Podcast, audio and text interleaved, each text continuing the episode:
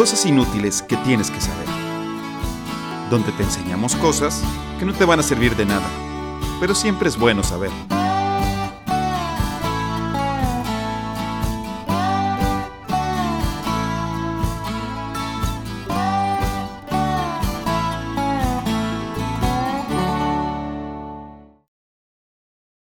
Hola y bienvenidos a Cosas Inútiles que tienes que saber, donde te enseñamos cosas que no te van a servir de nada, pero siempre es bueno saber. Yo soy Luis Fernando Mata, también conocido como Wisi, así me van a estar diciendo tal vez durante el podcast.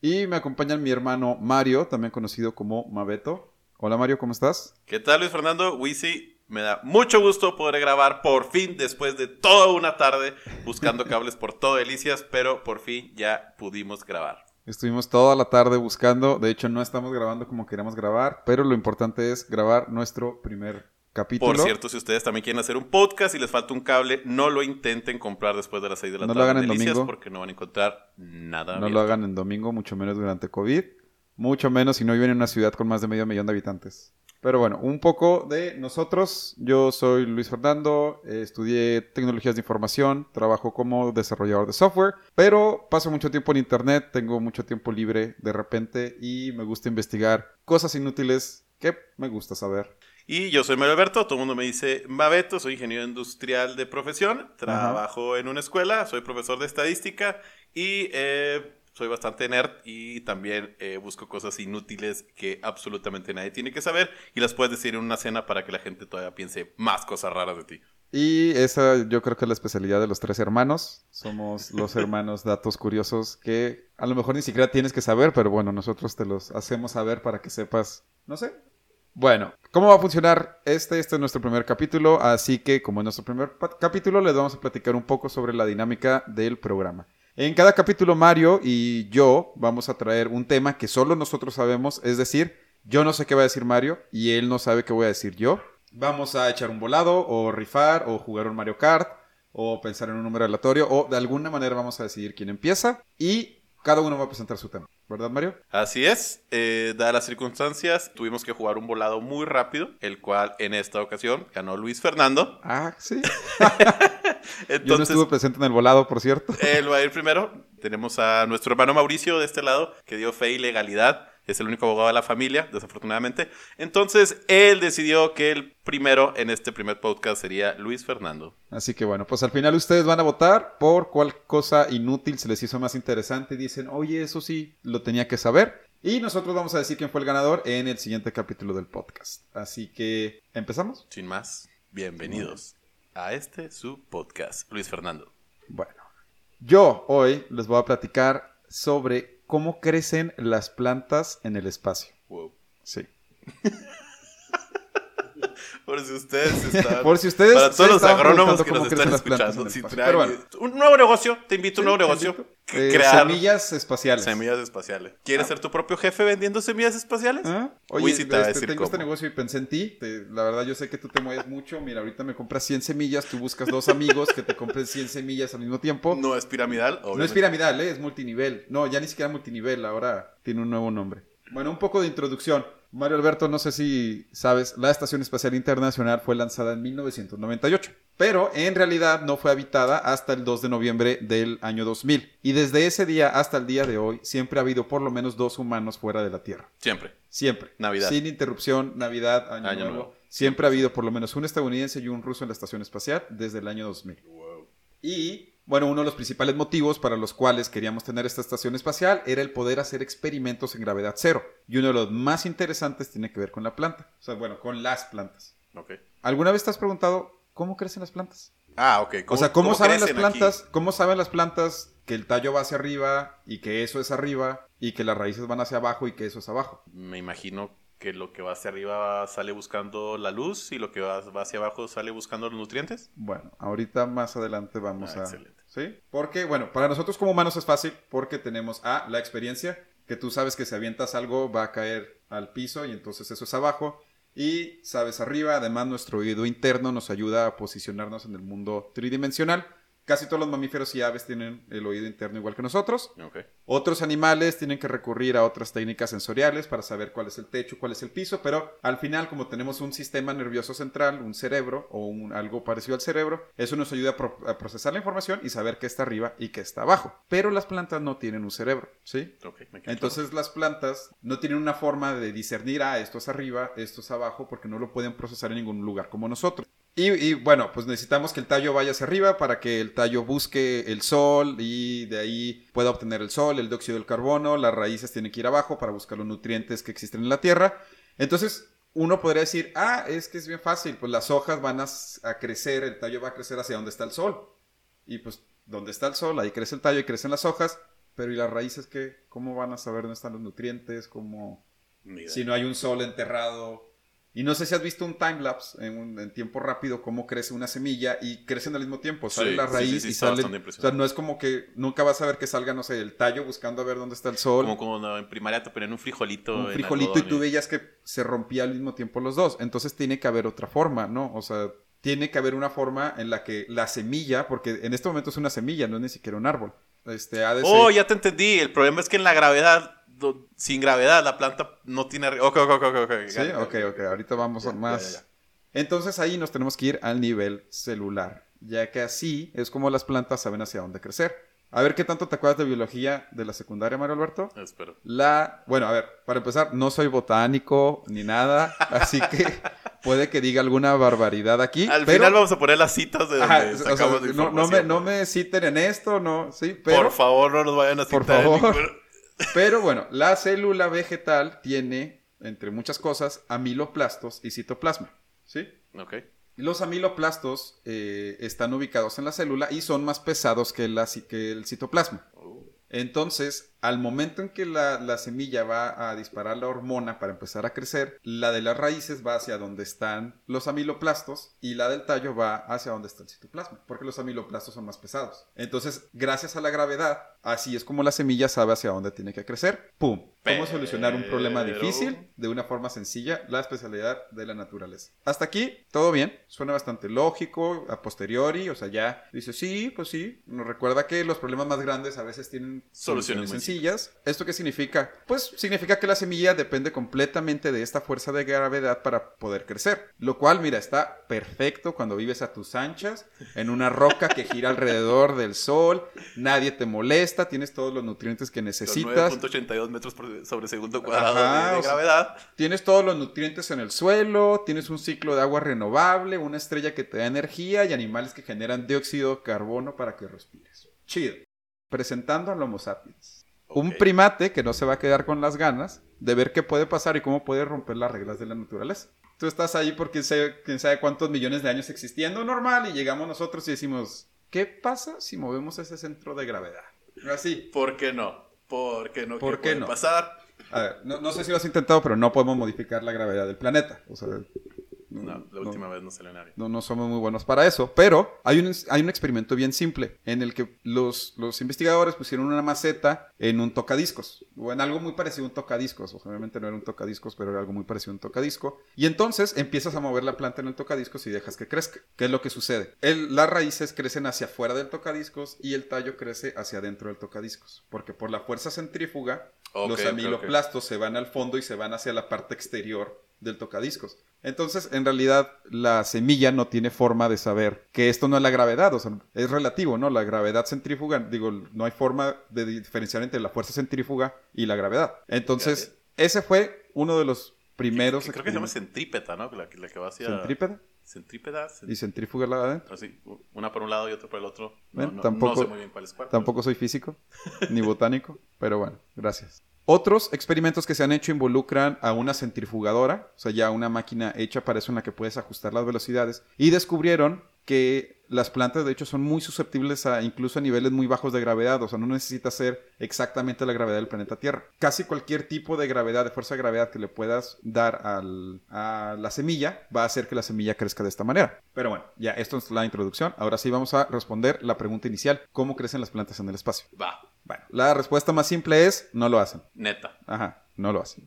Devuélveme mis 15 minutos de vida. no puedes hacer que una planta crezca en el espacio porque necesitas suelo, necesitas agua y aire para que la planta crezca. Sol hay, dependiendo de dónde estés. A ver, pero, pues, supongo Ah, bueno, que bueno. si haces un... Vamos a ayudarles un poquito, ¿no? Digamos que este primate que mencionamos ahorita Sí. tiene, eh, puede mandar toneladas de metal al espacio.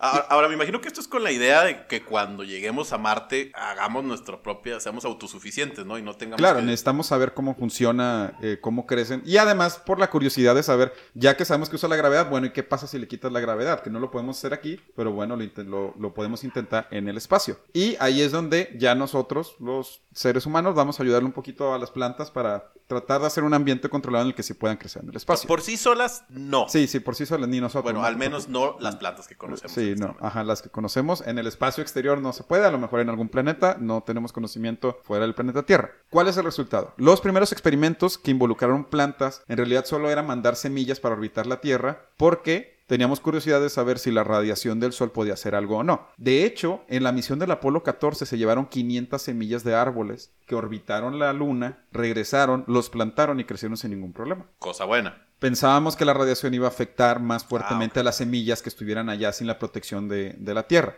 Después, las primeras plantas plantadas en el espacio, entre comillas, fue en 1982, cuando una nave soviética logró crecer plantas en un mini invernadero, y estas plantas crecieron satisfactoriamente e incluso florecieron y generaron semillas. Las primeras semillas y flores generadas en el espacio. Una vez que se instaló la Estación Espacial Internacional, se incluyó un invernadero en el cual se han hecho bastantes experimentos que involucran plantas, con la finalidad de poder generar comida en el espacio para ya no, de- digo, obviamente no van a vivir de lechugas y papas, pero la Sí, idea es es un avance es un inmenso. avance inmenso, sí, claro. Al no modificar la gravedad de las plantas, ponían semillas y así ponían jun- este, juntas las semillas, no le aplicaban ningún tipo de fuerza y ¿qué era lo que pasaba? Pues simplemente las plantas crecían de manera aleatoria. Unas crecían hacia la izquierda, otras hacia Ah, la ok, derecha, otras hacia arriba, hacia abajo, aunque en realidad en la estación internacional no hay arriba ni abajo, pero pues digamos que hay. Y todas crecían hacia, hacia donde fuera. ¿Por qué? Al quitarle a las plantas las señales a las que están acostumbradas, al momento de disparar la hormona del crecimiento, pues la disparaban a donde se habían quedado los amiloplastos. Ok. No sé, en algún movimiento, simplemente la forma en la que crecieron y ahí se quedó y ahí se sedimentó, entre comillas, y así crecieron esas, esas plantas, teniendo ramas, tallos y raíces por todas partes sin seguir ningún patrón. Y es aquí donde la solución tan simple que diseñó la naturaleza se rompe. Solo que nos tomó llevar unas 20 naves al espacio, No llevar humanos para allá. millones de dólares. Eh, usar quién sabe cuánto Sí, combustible para llevarlos y tenerlos allá. Pero bueno, para aplaudirle hay que darle puntos extras a la naturaleza de que igual funcionó. O sea, a pesar de que no había gravedad, crecieron las plantas. Se adaptaron incluso Se no adaptaron. había- Y el último experimento que se ha hecho que involucra plantas y el espacio fue en el 2019 por la Agencia Espacial China, en el cual están buscando crear el primer ecosistema fuera de la Tierra. No sé, güey, si ya no confío en nada que, que sea chino en este momento. no lo sé. Hasta el momento no, no pensamos que no tienen coronavirus, entonces no. Eh, la nave Chang'e, que además fue la primera nave que alunizó en el lado oscuro de la Luna, o sea, del otro lado, que, Ah, sí, que sí, sí, de hecho es una hazaña muy grande, llevaba una, una pequeña biosfera de 3 kilogramos con plantas y llevaba también huevos de gusanos de seda. Y la idea era ver si las plantas crecían y si las plantas crecían, si generaban el suficiente oxígeno para que los huevos eclosionaran. Y una vez que los huevos eclosionaran, las larvas consumieran el oxígeno, generaran dióxido de carbono y se generara como que un, Un mini ecosistema. un mini ecosistema en, en la luna. Hasta el momento los huevos no han eclosionado, pero las plantas sí crecieron. Entonces ya tenemos las primeras plantas lunares. Nice. Nice. Obviamente Excelente. todavía faltan muchos más experimentos y uno de ellos es justo lo que mencionabas, Marte. ¿Cómo se van a comportar las plantas en un planeta con menor gravedad y con un sol más lejano al nuestro, como lo es Marte? Sí, Ah, si cierto, van a tener menos, Sí, menos radiación. menos radiación, bueno, menos alimento. entonces el planeta rojo, nuestro hermano pequeño, el segundo planeta más parecido a la Tierra en cuanto a tamaño y gravedad después de Venus, pero por lo menos Marte no nos quiere matar a- con Ah. ácido sulfúrico. Y con el calor. Ajá, entonces pues Marte suena como la opción más viable para nosotros. Y la verdad es que hay opiniones divididas en cuanto a si se puede o no plantar en Marte. ¿Viste la película de The Martian, el marciano? El que era el pirata de. El, ajá, Ah, ¿sí? está gracioso. Bueno, en esa película Mark Watney sobrevive a base de comer patatas, porque llevaba semillas Ah, de sí, papas. Él es botánico es cierto, es cierto. y crea su propio invernadero. ¿Qué tan factible sería en realidad esto? Vamos a ver. Pro, el 95% de la atmósfera marciana es dióxido de carbono. Excelente O sea, noticia para las plantas. Chingo de alimento para las Pues sí, plantas. sí, sí, sí. Para nosotros no. Esas son malas noticias para nosotros. Pero para las plantas, mira. Ahora, no, creo que se sobreentiende que no vamos a poder respirar en Marte, ¿no? O sea, ya, ya está sobreentendido. se entiende que por el momento no, pero la idea es terraformar Marte para poder hacerlo. Pero pues eso implica muchas cosas. Contra. La temperatura promedio en Marte es de menos 63 grados centígrados. Totalmente diferente a los 13 grados centígrados en promedio de aquí, ¿eh? Sí. Eso es más frío Ah, que pe- pero, Antártica. ¿Qué tan diferente está de lo frío de, de- de Alaska, por ejemplo? Totalmente. Mucho. Mucho. Ok. Ni Antártica se pone a esos niveles de, de frío en la Tierra. Ese es un problema. No sé si. No, digo, no soy botánico, pero yo creo que las plantas a los menos 63 se deben de congelar. Este, sí. algo me dice. Pero Ahora, bueno. estaría, estaría bien saber eh, cómo crecen las plantas en el fondo del océano, porque sé que hay plantas. Sí. Bueno, no, en el fondo, fondo del océano, por ejemplo, en la trinchera de las Marianas no hay. Mm. Bueno, Creo que será otro capítulo tal vez. Será de tal vez después. Pro. Hay indicios de que el suelo marciano podría ser favorable para el crecimiento de plantas con un poquito de ayuda. Sabemos que algunos de los nutrientes necesarios de las plantas como nitrógeno, potasio y fósforo existen en Marte, en el suelo marciano. Pero probablemente necesitaríamos plantas, o sea, las primeras plantas necesitarían tener un poco de fertilizante hecho por nosotros. O sea, Nada sabemos. Sabemos, ajá, o sea, de hecho en la película de The Martian, Mark tiene que usar sus propios desechos para hacer fertilizante, porque no existe, la tierra que tienen en Marte no es suficiente para... Y con el conocimiento que tenemos nosotros ahorita del suelo marciano, sabemos que no se podría, pero sí se podría llegar a ese punto en algún momento. Pero para Marte. Contra, Marte no tiene magnetosfera. Entonces, Ah, qué, qué- eso significa... ah, qué feo. ¿Qué, ¿Cómo que es eso? Es- eh, uy, uy. Uh. Significa que no tiene un escudo esencial para repeler la radiación solar. Ah, ok. y de hecho ok, ese es un problema no solo para las plantas, es un problema también para nosotros. Sin magnetosfera, los niveles de radiación que recibiríamos en Marte por el Sol serían mucho De mayores. hecho, hay una aquí. película donde la Tierra se detiene y empiezan a entrar esos Sí, rayos. empiezan- sí, la- sí, eh, cuando- Esa es, me imagino, ¿verdad? La, la del núcleo. Sí, la del esa- núcleo, la del sí. Eso es la magnetosfera. Ah. ¿sí? Que a nosotros nos defiende de la radiación y eh, dicen que eso es una de las mayores cosas que hizo por la vida. Contra. Eh, la radiación y la vida no son muy buenos amigos. No, la No, verdad no, no se llevan muy bien.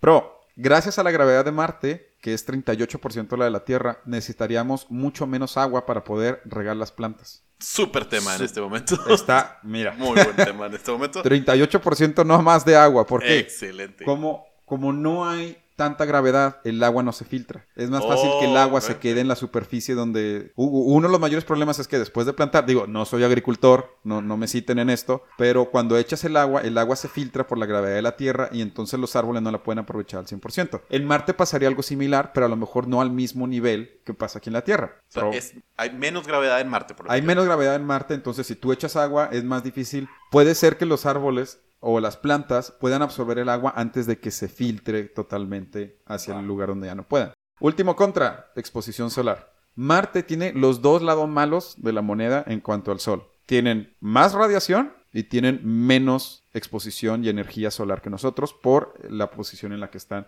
Son el cuarto planeta a final de cuentas. Esto significa que las plantas recibirían mucho menos sol. Como todos sabemos, sol Sol, eh, es una de las cuatro cosas sol agua y principales. tierra. Ajá. Entonces, ¿vamos a poder plantar en Marte? No sabemos. La verdad no sabemos. Puede que sí, puede que no. Lo que sí sabemos es que no nos vamos a quedar con las ganas. Y uno de los primeros experimentos que se tienen planeados para cuando se envíen humanos a Marte durante los 2030, que es eh, la fecha más próxima en la que se quieren enviar humanos, involucra el llevar semillas y plantarlas en un ambiente controlado. Porque algún día lo vamos a tener que hacer. Si en realidad queremos vivir en Marte o queremos vivir en otros planetas, necesitamos saber cómo plantar en esos planetas. Y es por eso que estos experimentos que se hacen en la Estación Espacial, que se están haciendo en la Luna, que próximamente se van a hacer en Marte, son tan importantes para nosotros como humanidad. Porque sabemos que si queremos sobrevivir como especie, tenemos que salir del planeta Tierra.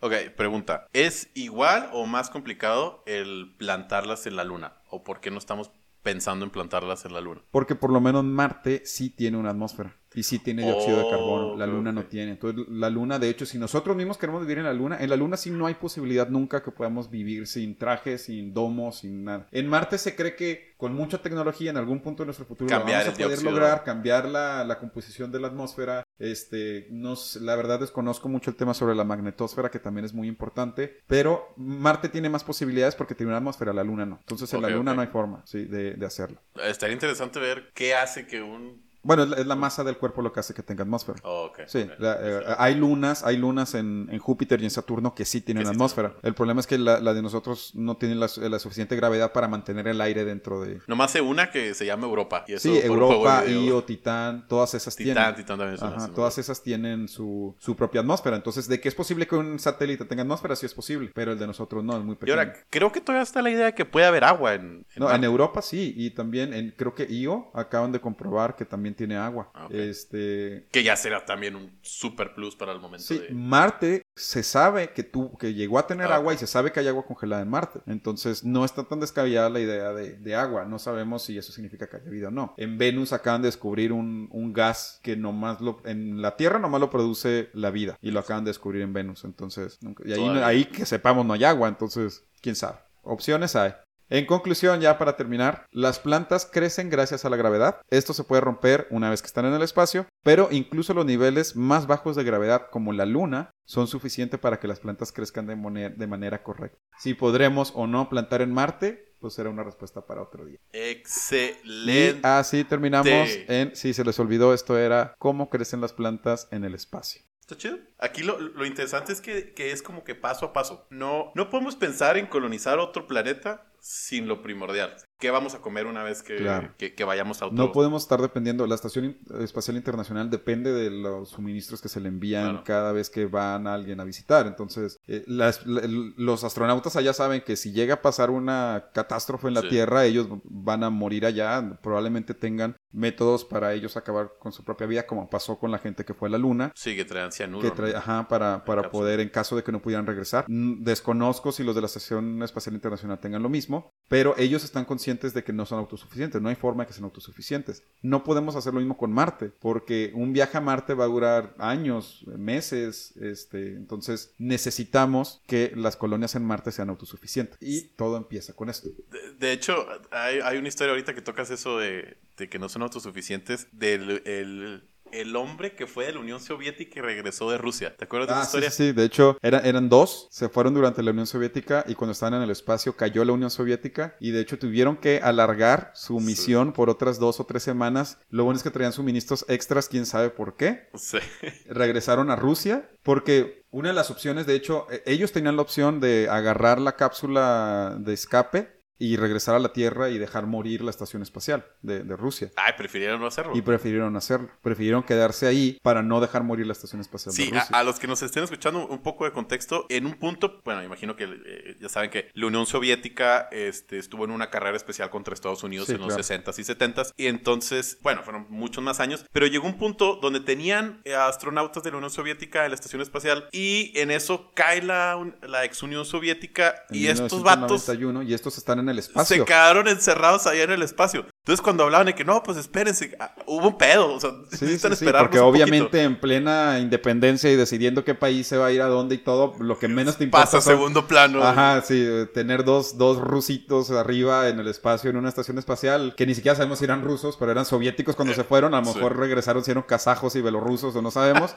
pero sí, ellos se sacrificaron por la ciencia y porque pues al final los astronautas ellos son muy conscientes de que su vida a partir de ese momento es el espacio y es, es la misión de la humanidad y... No, e y, al y de los vatos que estaban aquí abajo, donde, oigan, si nosotros nos vamos, nuestros dos compañeros de allá, ahí quedan. ¿no? Ajá, Nadie- sí, sí, o sí. sea, Y ellos tenían la opción de regresar y no lo hicieron, porque sabían que si regresaban se iban a perder años y años y años de investigación espacial. no, pues hay que. Entonces, hay que- sí. un, un día hay que hablar de, de De- estos dos de compañeros. estos dos. Sacrificio. Bueno, no sé. qué- No, regresaron con bien. Pudo haber terminado muy mal la historia, pero no terminó así. Entonces, Excelente.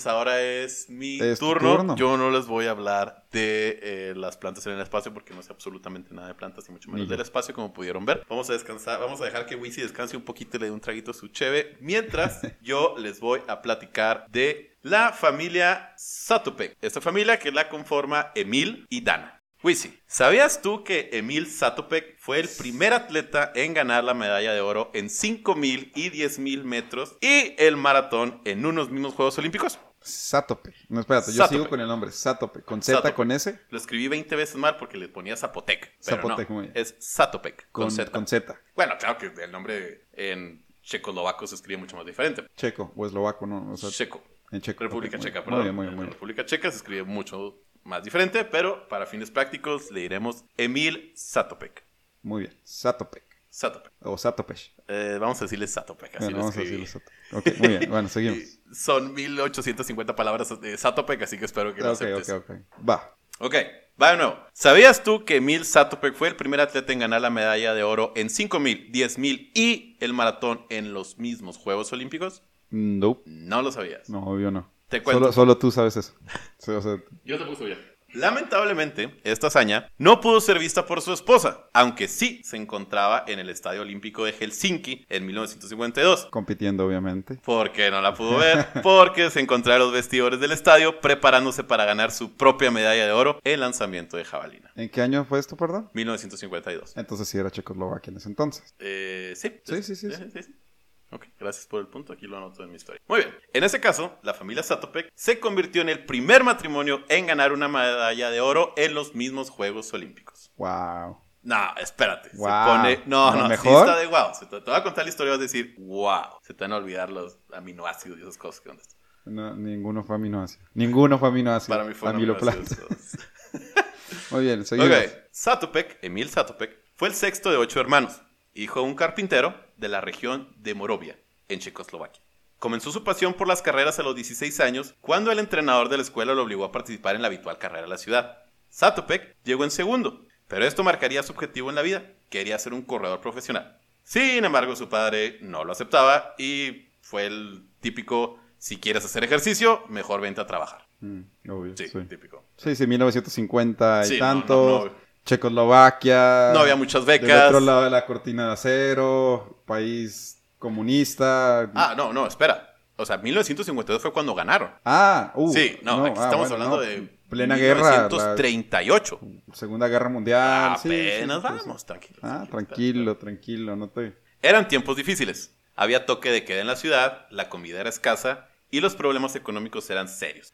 La ocupación nazi de la ciudad había cambiado por completo la vida de todos. Emil tuvo que comenzar a trabajar en las mañanas en la fábrica de zapatos. Por las tardes estudiaba y los fines de semana ayudaba en el huerto. Pero este vato corría. Corría a la escuela, corría al trabajo, corría donde pudiera. Aún así, con las circunstancias, Satopek se las arregló para conseguir un pase para correr en el estadio de la ciudad, escoltado por dos soldados nazis, sin tenis adecuados, de hecho corría con botas, muy bien. Y con una lámpara. No, espérate, espérate, supongo que no botas vaqueras. No, no, no, Justin Boots. Unas botas de. imagino que la fábrica de zapatos de la ciudad. Corría con una lámpara en la mano, ya que solo lo ah, dejaban correr de noche y sin las luces del estadio. Y, bueno, mínimo con música, con su iPod, ¿no? Sus AirPods Pros, ¿no? con los aplausos de los dos nazis que yo creo que apostaban. ¿Cómo puedes correr, cómo puedes correr sin tus AirPods Pro y no, no tenía nada que le checara el, no, no había el paso ni nada? Por el estilo. Verás, antes de Emil, no había lo que existía un entrenamiento regular. Emil inventó lo que hoy llamamos el entrenamiento por intervalos. Ajá. ¿En qué consiste esto? Este vato lo que hacía era correr 400 metros y descansar 100 metros. Otros 400 metros y 100 metros. ¿Cómo, descansa 100 metros? Trotaba 100 ah, metros. Ah, ok, ok. Porque me imaginé se paraba, pero si te paras no puedes... no, digo, eh, esto suena bastante fácil, solamente que lo hacía 40 veces matemáticas no son muy buenas, pero eso es mucho. Son muchos metros. Ahora es muy común lo que son los, los, entrenamientos por intervalos. Antes no eran. De hecho, los entrenadores se burlaban de él. Después no se rieron tanto, ya que en el campeonato nacional, Satopek rompió el récord nacional de 2.000, 3.000, 5.000 y 10.000 metros en 1945. Creo que está haciendo los números con las manos, ¿eh? O sea, Perdón, yo sé que no nos ven, pero está haciendo los números con las manos. Son 3.000, 5.000. Yo no puedo hablar sin las manos, disculpa. Eh, 2.000, 3.000, 5.000 y 10.000 metros. Ahora, si te digo 1945, pues ya te imaginas mil cosas de que estaban pasando, sí, claro, pasando en, Europa en ese momento. Y otra cosa, si ves las, las carreras, no, no es de un solo atleta. Te estoy hablando que corría 2.000, 3.000, 5.000 y 10.000 metros. Ahora los atletas se, se especializan. Sí, se especializan en una prueba y, y ya, o sea, no, de, de, hecho sí está raro que una misma persona, sobre todo en atletismo, es muy común todavía, por ejemplo, en, en natación, en natación es muy común sí. que, se, que estén en varias pruebas. Gimnasia también es muy común. Pero como dices, en, en atletismo, ya ahorita en, en, este momento ya no es tan común. Sí, sí, sí, estamos hablando de 1945 y, y este vato tenía un don, un don desde, desde que nació. Una vez que rompió estos récords, dio el año de 1945. En este año, eh, Alemania pierde la Segunda Guerra Mundial y las tropas nazis eh, dejan Checoslovaquia, lo cual estaría excelente si no fuera porque el siguiente año el Partido Comunista ganó las elecciones y Checoslovaquia pasó a ser parte de la Unión Soviética. Bienvenido a la Unión Soviética, Bienvenido. mandamos gente al espacio y se nos olvida que están ahí.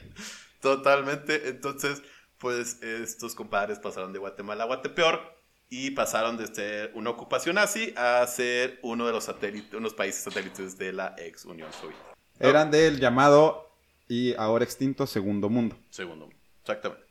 Bueno, como les comenté al principio, esta es la historia de una pareja. Esa fue la historia de Mil, ahora va la historia de Dana. Dana, por otra parte, era hija de un general, Ludwig Ignorova, quien vivía también en la región de Morovia.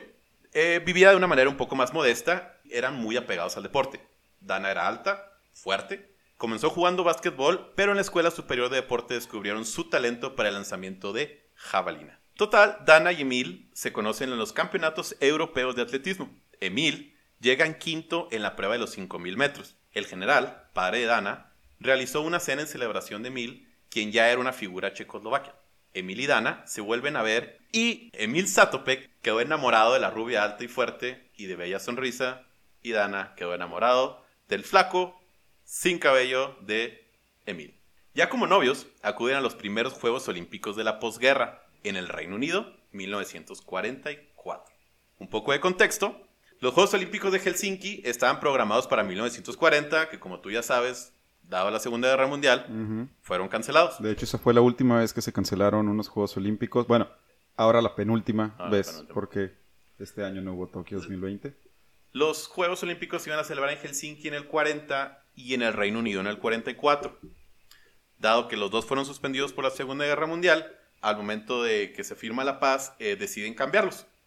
El Reino Unido ahora pasa a ser el 44 y Helsinki pasa a ser en el 52 y por lo que veo aquí tengo un error porque el Reino Unido debe haber sido en el 48. Muy bien, muy bien. Muchas Disculpas, gracias. aquí lo corrijo en este momento porque los datos no dan. Es 1948 Reino Unido y Helsinki 1952. En eh, se juegos, suponía que iba a ser al revés, Helsinki iba a ser el 48 exacto. y el Reino Unido el, 50 y, el 52. Sí. Ok.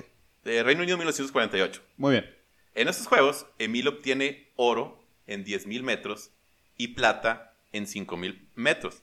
Y esto solo fue porque la competencia de los 5.000 metros fue tan solo un día de diferencia de los 10.000 metros. Y no sé tú, pero no te alcanzas a recuperar de los 10.000 metros en un solo día. Ah, no. No, no, no, no, te alcanza a recuperar. No. Dana, en estos Juegos Olímpicos, queda séptimo, séptimo lugar en jabalina. Estos fueron los primeros Juegos Olímpicos a los cuales ellos eh, llegan ya como pareja, aún no casados, pero eran novios. El siguiente otoño, en su mutuo cumpleaños, ah, porque si como no fuera suficiente, ah, cumplían años el mismo día. años el mismo día, nacieron donde mismo y vamos a, salen más cosas chidas. El mismo día de su cumpleaños mutuo, contrajeron matrimonio para comenzar su vida juntos fuera. Aniversario, de... cumpleaños, se, se, ahorraron muchos eh, regalos sí, ahí, por lo visto. los vatos, la cantidad de cosas que se, se ahorraron. En los siguientes tres años, se dedicaron a entrenar Emil en los 5.000 metros y 10.000 metros, Dana en básquetbol y jabalina. Ya en vísperas de los Juegos de Helsinki, Dana ha roto 17 veces el récord nacional de jabalina, cosa que ella tenía. Entonces lo ponía, ah, lo rompía, lo, rompía, lo tenía, lo rompía. Mm. Así 17 veces. Emil rompió dos veces el récord mundial de los 10.000 metros. Ahora sí, ya entrenados, eh, más maduros, después con unos Juegos Olímpicos cada uno, llegan a Helsinki 52. Emil y Dana, ya como familia Satopek, son la pareja favorita checoslovaca para el medallero. Para este momento... Digo eh, que, bueno, no sé, sí, no, cuántas, no, no sé cuántas parejas favoritas, o sea, cuántas parejas había no. para el medallero checoslovaco. O sea, digo, no sé, no, no, no me imagino que era una lista muy larga. Muchas, no había muchas. Emil ya es una leyenda en las pruebas de los 10.000 metros. De hecho, Emil comenta, sonriendo, que los otros competidores, ah, ah, recordemos, Emil ya tiene medalla de oro en 10.000 y plata en 5.000, ¿eh? Sí. Emil recuerda, sonriendo, que los otros competidores respetuosamente le preguntaban en la línea de salida, ¿dónde gusta acomodarse, señor Satopek? Sí, o sea, a este vato ya lo Don Satopek, sí. Sí, hardcore, duro.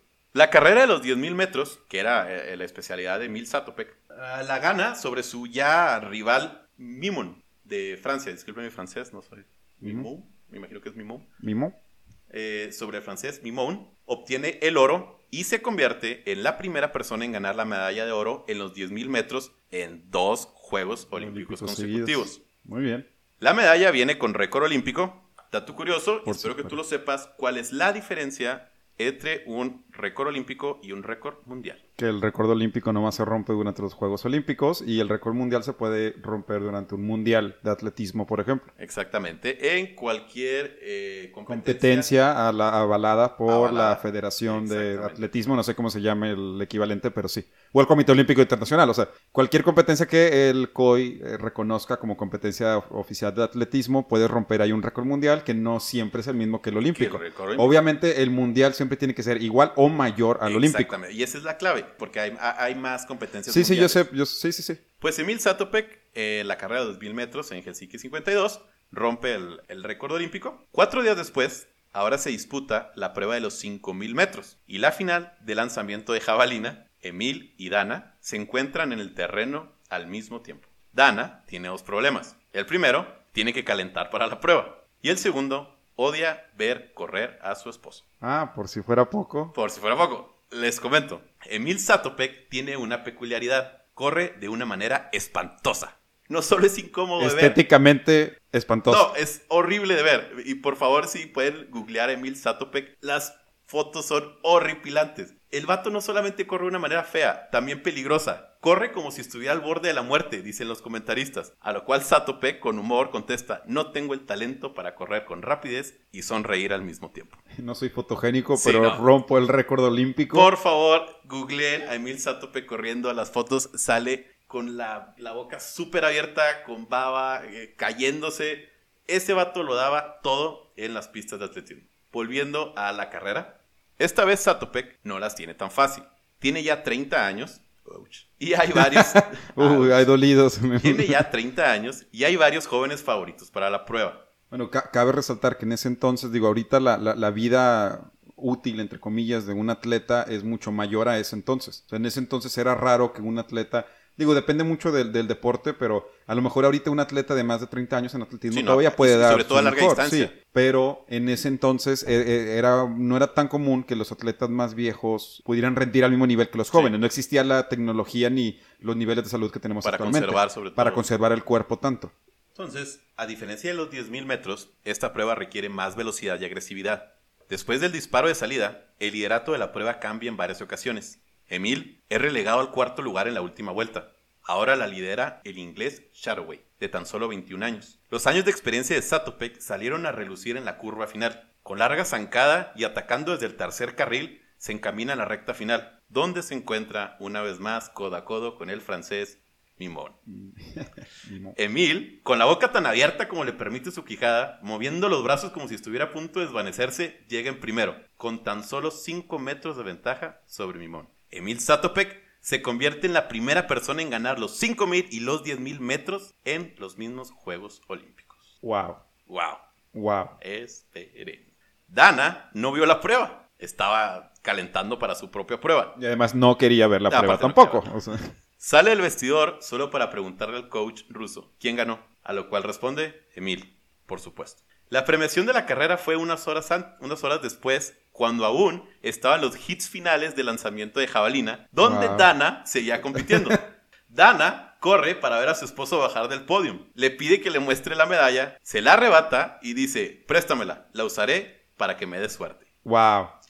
Lanzamiento de jabalina con, la medalla de oro que acaba de ganar tu esposo. Muy bien. Préstamela, la usaré para que me dé suerte. Momentos después, subió al círculo de lanzamiento y con tan solo un tiro supera su marca de los juegos anteriores por 10 metros. Lanza a 50.47 metros, rompe el récord olímpico y gana su propia medalla de oro. Tres medallas de oro, una familia, un día. Exactamente. Dana y Emil Satopek se convierten en, la en el primer matrimonio en ser de la misma región, haber nacido el mismo día, sobrevivir a una guerra mundial, ir a dos Juegos Olímpicos consecutivos y por si no fuera poco, ganar el oro olímpico al mismo día y a la misma hora. Mientras llovía un martes en Chicago. para, nomás ahí para ponerle más. Aquí, no hombre, no, los récords de béisbol se quedan cortos. Sí, no, no, ¿eh? se quedan cortos con lo que rompió esta familia. Pero la historia no termina ahí. Al siguiente día, los reporteros hacen de los rumores una pregunta directa a Emil. ¿Es cierto que correrá el maratón por primera vez? Emil contesta con humor. Mi esposa ha dejado un marcador muy reñido. Dos medallas para mí y una para ella. Tengo que ponerlo más holgado a mi favor. Junio 27 de 1952. Tres días después del todo el relajo que les acabo de, compartir, Satopek hace una de las historias más grandes del deporte en todos los tiempos. Se instala en la línea de salida del primer y único hit del maratón. Muy nervioso, es la primera vez que corre no solo esta carrera, 42 kilómetros en general. Wow. nunca había corrido. Nunca había corrido. Nunca había corrido 42 ah, kilómetros. Muy bien. Estaba tan nervioso que se acerca al inglés y ya veterano de la prueba, James Peters, y le dice: Soy Emil Satopek. ¿Te molesta si corro tus espaldas? Casual el vato. El inglés, pues ya te huevaste, güey. Le dice: No hay problema. Por si las dudas, el inglés arrancó más rápido de lo normal, lo cual salió contraproducente. Satopek, el sueco Jensen y el argentino Reinaldo Gorno lo alcanzan en el kilómetro 15 y lo dejan muy por detrás. Satopek, cansado y nervioso, le pregunta al sueco, oye, ¿el ritmo está bien? O sea, en plena carrera y esté preguntando así, muy bien. Era, otro tipo de carreras. Esto, sí, sí, sí. no era, tan competitivo, no era... Era más tranquilo. muy bien. Era llegar. Entonces Satopek le pregunta al sueco, oye, ¿el ritmo está bien?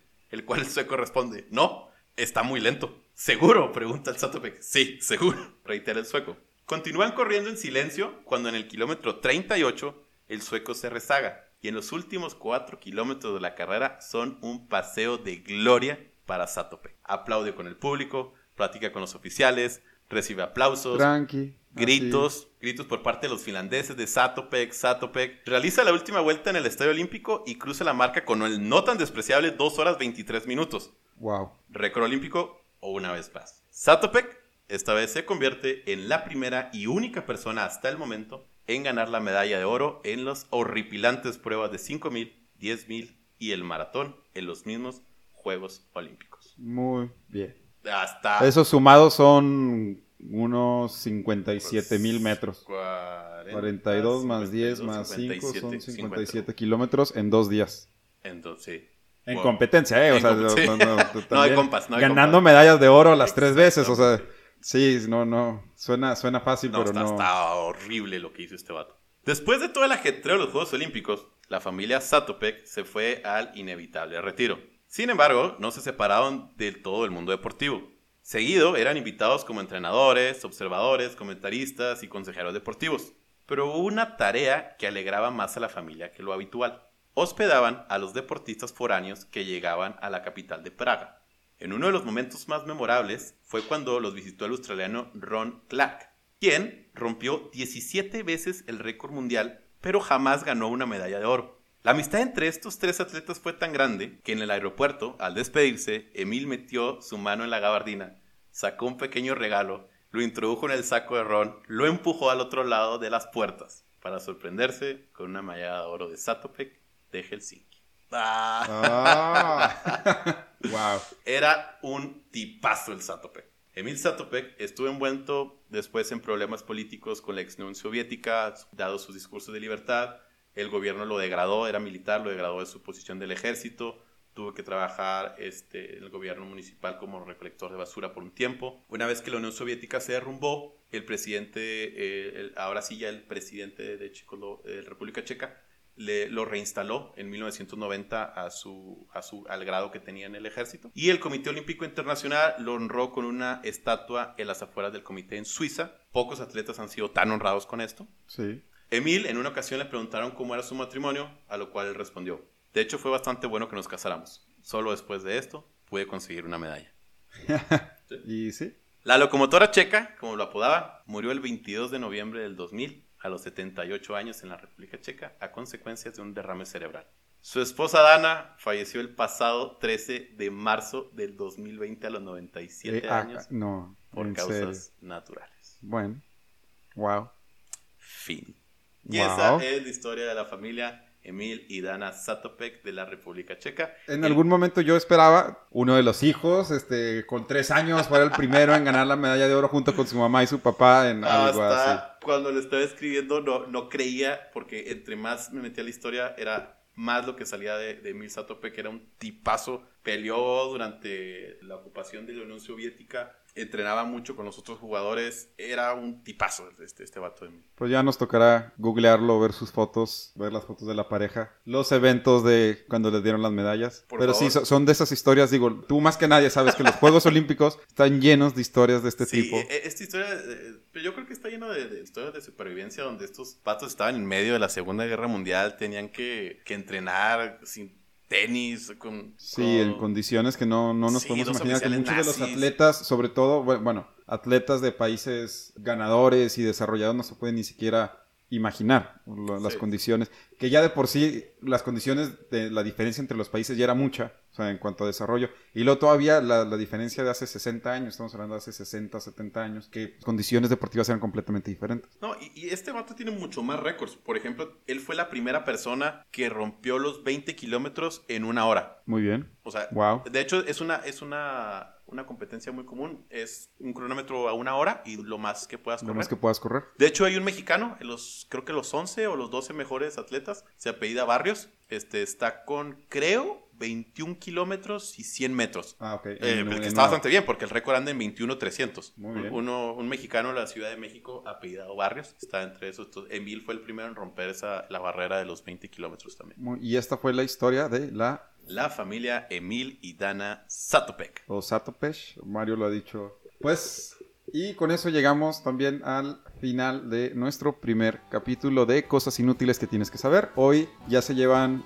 dos, tres, cuatro o hasta cinco cosas inútiles que a lo mejor no sabían que querían saberlas, pero ya las saben. Y como nos escucharon, pues Ah, nos divertimos mucho haciendo esto. Si no tienen nada que hacer y tienen 45 o una hora libres, por favor. No nos divertimos organizando las cosas para que esto pasara, pero... Esperemos que, esto mejore. Cuídense mucho. Voten, por favor, eh, por si les llamó mal la atención. Ah, las plantas en el espacio o la familia Satopesh. Si les interesó más la aburrida historia de las plantas en el espacio o la fabulosa historia de la familia Satopek, por favor vote. O se durmieron como yo mientras Mario habla de cosas de los Juegos Olímpicos que estoy seguro que mucha gente ya...